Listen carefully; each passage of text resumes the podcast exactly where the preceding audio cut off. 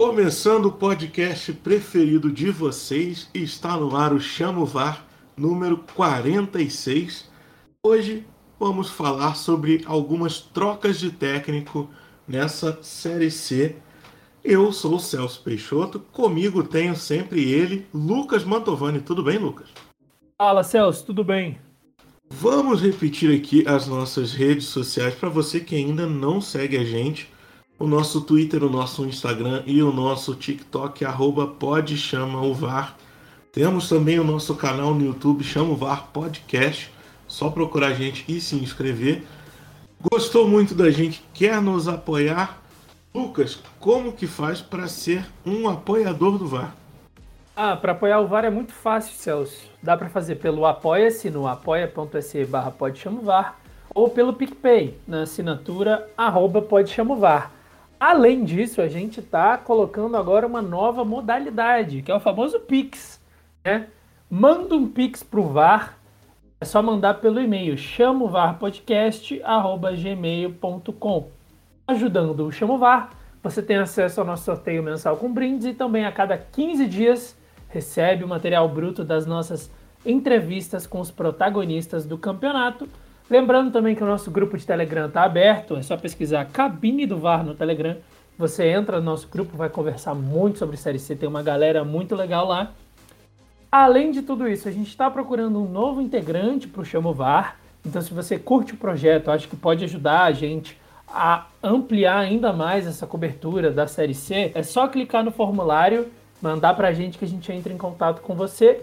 E por último, mas não menos importante, a parceria do Chamovar com a Última Divisão está de volta. A gente toda rodada publica um giro de tudo que aconteceu ali nos jogos. É só acessar ultimadivisão.com.br. Não precisa se preocupar com nada, pode continuar escutando. Qualquer link que você quiser clicar está na descrição. Isso aí agora indo às estatísticas do campeonato. Nós tivemos até agora 44 vitórias dos mandantes, 28 empates e 18 vitórias dos visitantes. Foram 177 gols em 90 jogos, o que dá uma média de 1,97 gol por jogo. O Ipiranga tem o melhor ataque da competição, com 18 gols feitos, enquanto o Manaus tem a pior defesa, com 17 gols sofridos. Botafogo da Paraíba, Figueirense e Novo Horizontino têm a melhor defesa, com 5 gols sofridos. Oeste Santa Cruz, por, um, por outro lado, tem o pior ataque, com 3 gols marcados. Quirino do Ipiranga é o artilheiro com 6 gols. O Criciúma é o único mandante com 100% de aproveitamento. Oeste é o pior mandante com 3,3% de aproveitamento. Paysandu é o melhor visitante com 73,3% de aproveitamento, enquanto Manaus e São José ainda não pontuaram fora de casa. Lucas, você tem algum destaque do campeonato? Não, eu ia destacar essa média baixa de gols que a gente tem na Série C, né? 1,97 gol por jogo. Eu não parei para pesquisar em relação a essas últimas rodadas, mas em geral a, a Série C tinha ficado com um, um, um, número de gols, né, a média, abaixo da Série A, da Série B e da Série D. Né? Ou seja, a Série C com os piores números de ataque da competição, de, de todas as competições do Brasil. É, e é o que a gente sempre vem falando, assim, na, nas lives que a gente participa, nos programas que a gente faz, que não é necessariamente porque as defesas estão muito bem treinadas, né?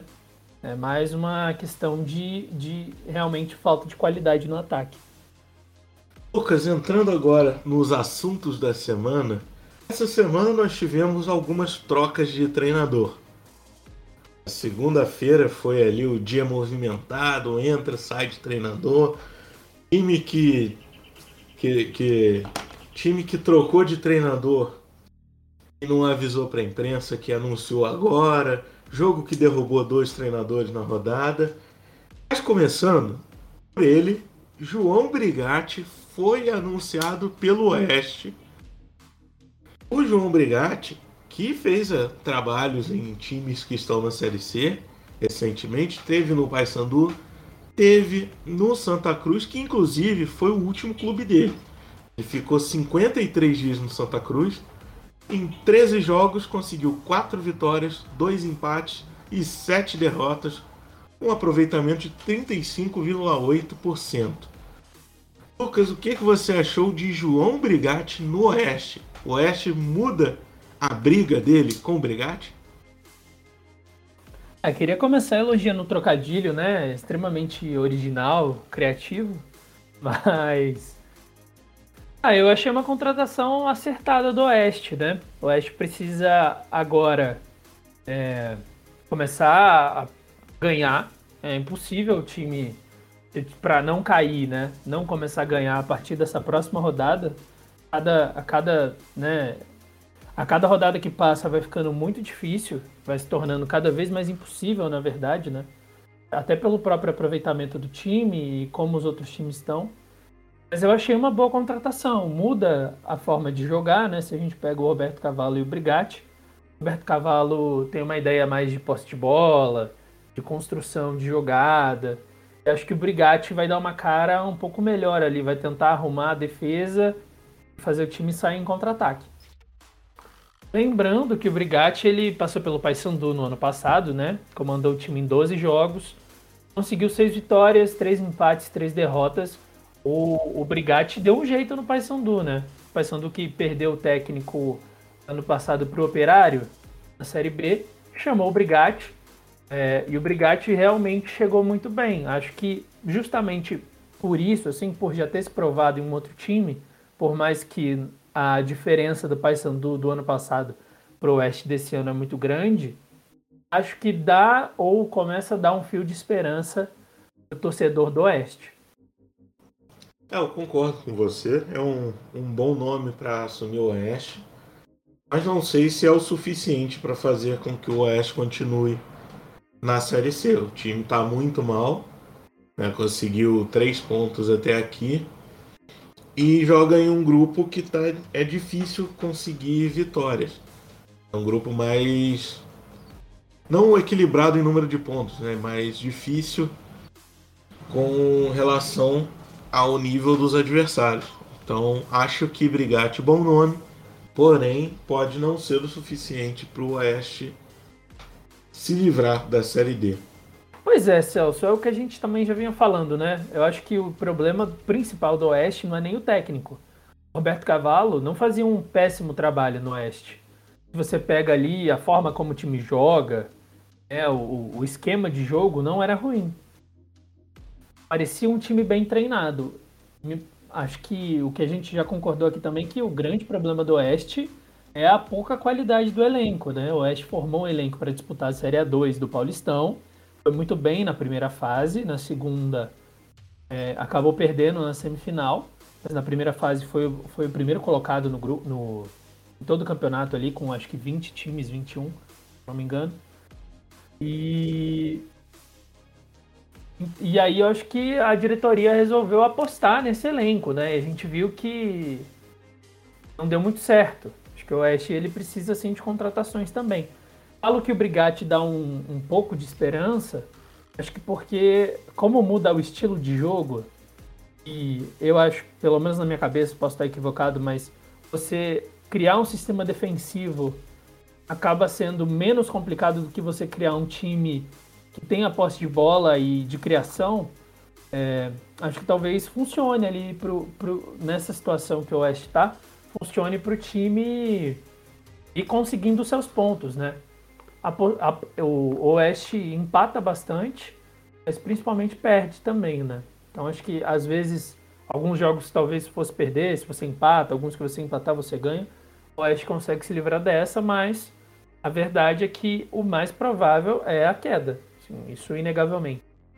Agora pegando um avião saindo do Oeste indo para o Paysandu, que anunciou o Roberto Fonseca três horas depois que caiu Vinícius Eutrópio, Roberto Fonseca foi anunciado pela diretoria do Paysandu. O último trabalho do Roberto Fonseca, Lucas, foi no Londrina. Ele ficou 42 dias, fez 22 jogos, 6 vitórias, 10 empates e 6 derrotas, aproveitamento de 42,4%. Ele conseguiu uma, um feito Londrina, que foi chegar na final do Campeonato Paranaense depois de sete anos. Final essa que ainda não aconteceu, porque temos Atlético Paranaense e Cascavel disputando a outra semifinal. Não tem data ainda para esse jogo acontecer. Então também não tem data para a final acontecer. Ele caiu do Londrina depois de uma sequência ruim ali no início da Série B. Conseguiu apenas uma vitória em 10 partidas. Lucas, eu refaço essa pergunta. Roberto Fonseca é um bom nome para o Paysandu? Olha, Celso, é difícil falar se é um bom nome ou não, né? Te confesso que eu não conheço tanto o trabalho do Roberto Fonseca, né? Os times que eu assisto, os times que eu vejo, eu ainda não pude é, experienciar o Roberto Fonseca como um técnico mais duradouro.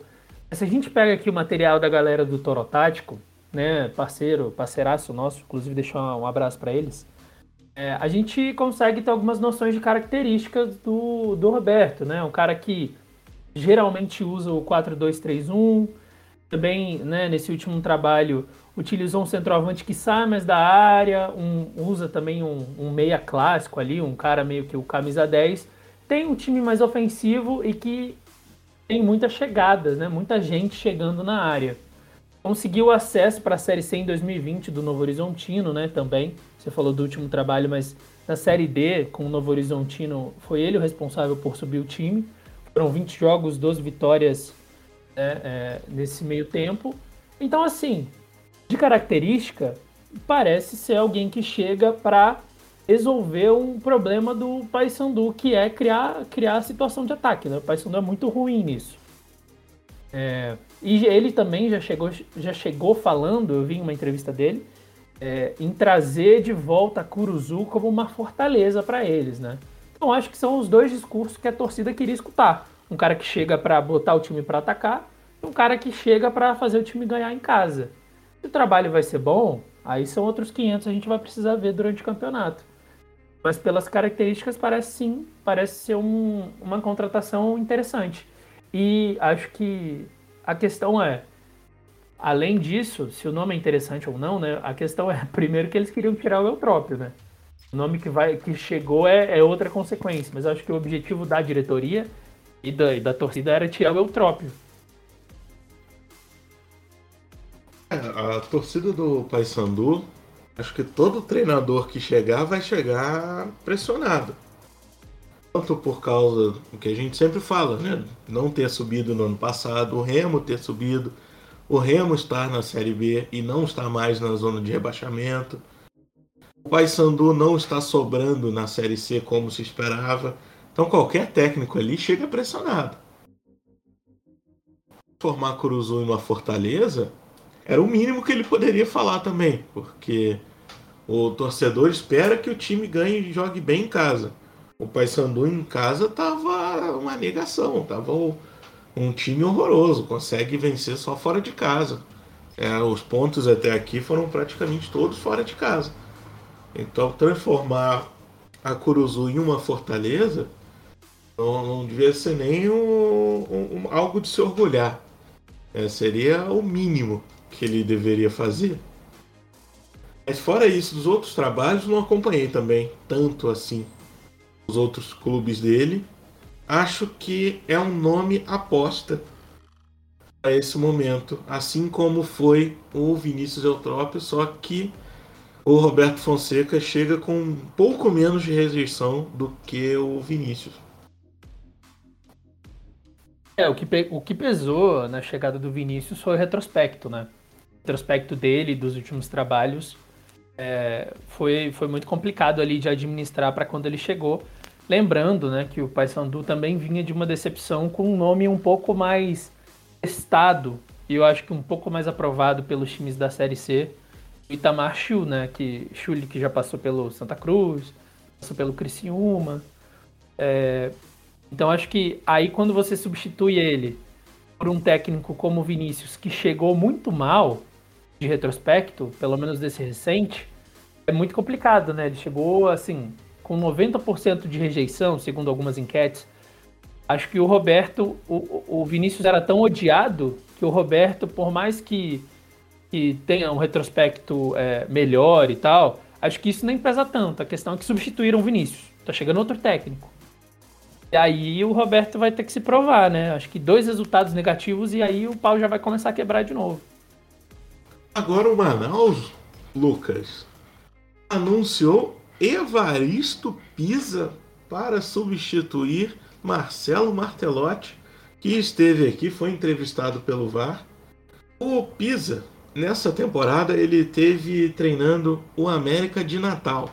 Comandou a equipe em 16 jogos, é, entre o Campeonato Potiguar e a Copa do Brasil. Foram nove vitórias, três empates e quatro derrotas. Ele perdeu o título do primeiro turno para o Globo e deixou a equipe na quarta posição no retorno.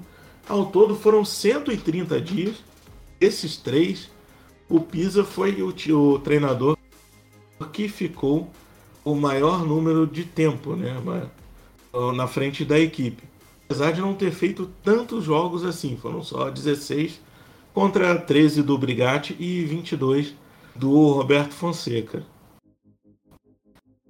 Lucas, Pisa Evaristo Pisa. Bom nome para o Manaus. Olha, ele não era. Bom, começar falando que ele não era um nome. É, não era o plano A do Manaus, né? O plano A do Manaus era o Moacir Júnior do ABC, tá na Série D do brasileiro, mas o treinador consegui, é, preferiu seguir a equipe Potiguar, então. Aí o Manaus foi atrás do, do Pisa. O Pisa que acho que muita gente da Série C vai lembrar dele por conta do Botafogo, né, da Paraíba. Ele já foi técnico do Botafogo em várias ocasiões, mas a mais recente foi a do ano passado, onde ele foi chamado para evitar o rebaixamento do Botafogo. Ele chegou na 14ª rodada, se eu não me engano, e, e aí conseguiu duas vitórias, uma inclusive em cima do Vila Nova, teve dois empates, um contra o Remo, é, são dois resultados bem interessantes, uma derrota para o Paysandu e depois na última rodada empatou com o 13, naquele clássico que acabou decretando o rebaixamento do 13 e o Botafogo continuou na, na Série C. Acho que dos três, Celso, a chegada do Evaristo ela é diferente, né? Porque se a gente pega do Paysandu, o Paysandu que precisava muito trocar de técnico. A gente pega o Oeste, o Oeste também já tinha demitido um técnico e estava esperando para ver quem contratava. O Manaus, pelo menos para mim, foi uma surpresa ter demitido o Martelotti. Tudo bem que a campanha não era a melhor possível, realmente o trabalho não foi excelente. Não sei nem se a gente pode colocar como bom, foi um trabalho, acho que ok, um trabalho regular. É, claro, nove rodadas, a gente ainda não, não, não tem como também falar 100%, né?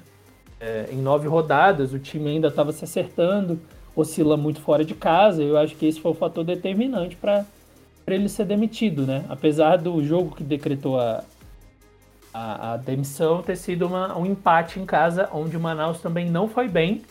Não foi bem por algumas escolhas dele, né? Tanto que nas substituições Manaus conseguiu jogar melhor. Ele, no primeiro tempo, escalou o meio-campo de velocidade, mas um meio-campo que não conseguia reter a bola. E aí o Manaus não conseguiu fazer muita coisa.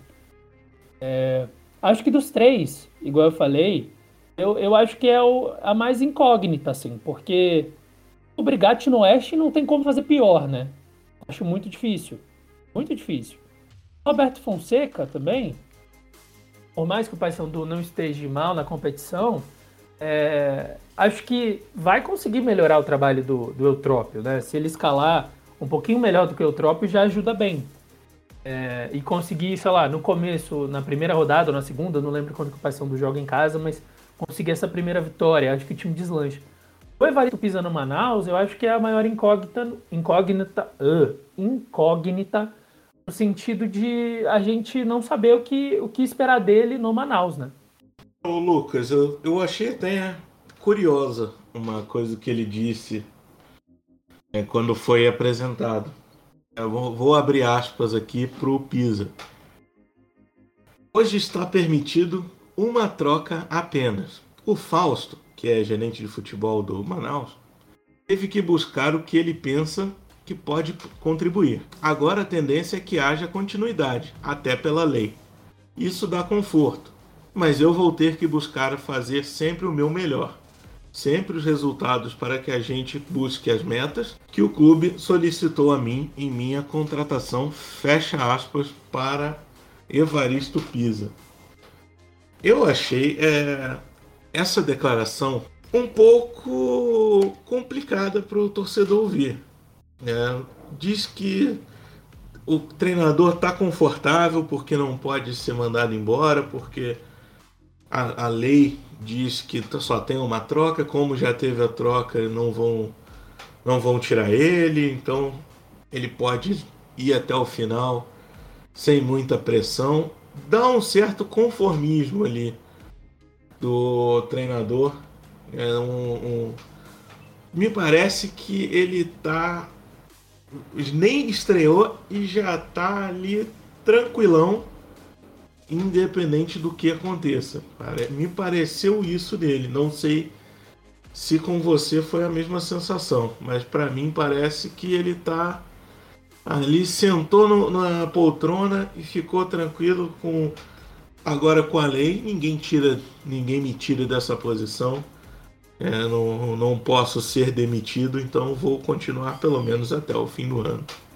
Porque como que bateu isso em você? É não passa confiança né quando um treinador chega e aí a gente também tem que sei lá às vezes foi fora de contexto né não sei eu não acompanhei a, a coletiva mas é, não, não chega passando confiança. Você não, sei lá, se você chega como treinador, você fala, não, vou, vou ficar tranquilo que eu garanto, né? Mesmo que ele não ache que vai garantir, ele tem menos, ao menos que falar isso, né? É, ainda mais a gente sabe numa diretoria igual a do Manaus que queima técnico também, né? A diretoria, a gente fala, não fala tanto aqui da, da diretoria do Manaus, mas a diretoria do Manaus queima muito técnico e não tem um planejamento muito bom, porque é, o Martelotti, ele foi demitido, mas o Martelotti acabou de chegar. O Martelotti chegou para a disputa da Série C, né? E a diretoria deu nove jogos para ele só. Luizinho saiu, teve tem toda a questão do Fajardo que a gente comenta toda vez que a gente fala sobre isso, mas é porque foi uma demissão ridícula. Então, não me passa confiança e assim, se ele também acha que vai só se segurar por conta disso, ele está muito enganado, né? A gente sabe que tem várias, vários, vários artifícios, várias formas de você fazer com que exista essa troca de técnicos, né? É, ele pode ser demitido e deixar em alguém da comissão técnica. Não, é uma, isso está na lei, inclusive. Então, achei uma declaração, no mínimo, equivocada.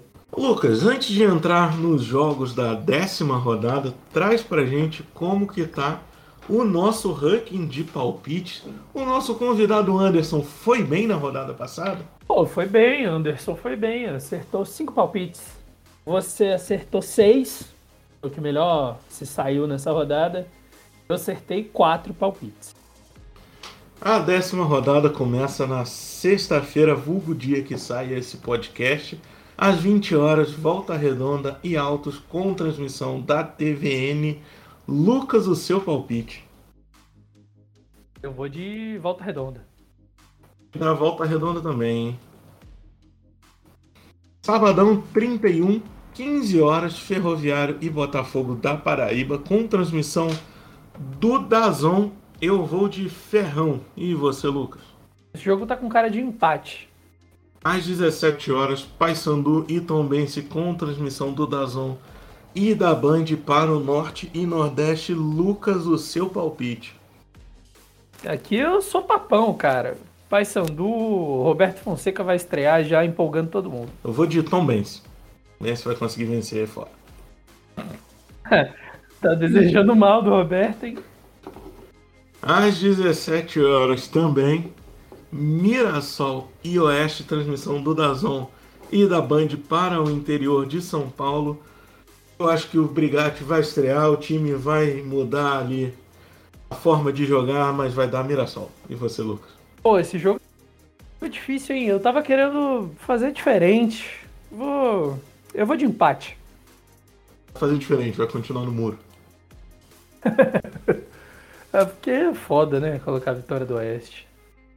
Às 19 horas, Jacuipense Floresta com transmissão da TVN. Eu acho que dá Jacuipense. Eu vou de Jacupa também. Domingão, dia 1 de agosto, Figueirense Novo Horizontino às 11 horas com transmissão da TVN. Lucas, o seu palpite. Eu vou de Novo Horizontino. Eu acho que dá empate esse jogo. Às 16 horas, São José e Botafogo de São Paulo com transmissão da TVN. Eu acho que dá São José e você, Lucas. Acho que dá empate. Às 18 horas, Santa Cruz e Manaus com transmissão do Dazon. Lucas, o seu palpite. Aí difícil também, hein, esse jogo para palpitar, mas eu acho que dá Santa Cruz. Eu acho que dá Manaus. Segunda-feira, dia 2, às 20 horas, Paraná e Ipiranga com transmissão do Dazon. Eu acho que dá Ipiranga. Eu acho que dá Ipiranga também. Fechando a rodada, na quarta-feira, dia 4, Ituano e Criciúma jogam com transmissão da TVN às 17 horas, porque o Criciúma joga a volta da Copa do Brasil no sábado contra o Fluminense no Rio de Janeiro. Lucas, o seu palpite para Ituano e Criciúma? Mazola se recupera, Ituano ganha. Eu acho que vai dar empate esse jogo. Terminando por aqui, vamos repetir as redes sociais para você, o nosso Twitter, o nosso Instagram e o nosso TikTok, arroba podchamovar. Você que ainda não é inscrito no nosso canal do YouTube, procura lá Chama o VAR Podcast. Toda terça-feira temos a live pós-rodada no YouTube. Só chegar lá, 8 e meia da noite. Lucas, anos de apoio, como que faz para se apoiar o podcast Chama o VAR? São, para apoiar o Chama o VAR é muito fácil. Tem três formas agora, né?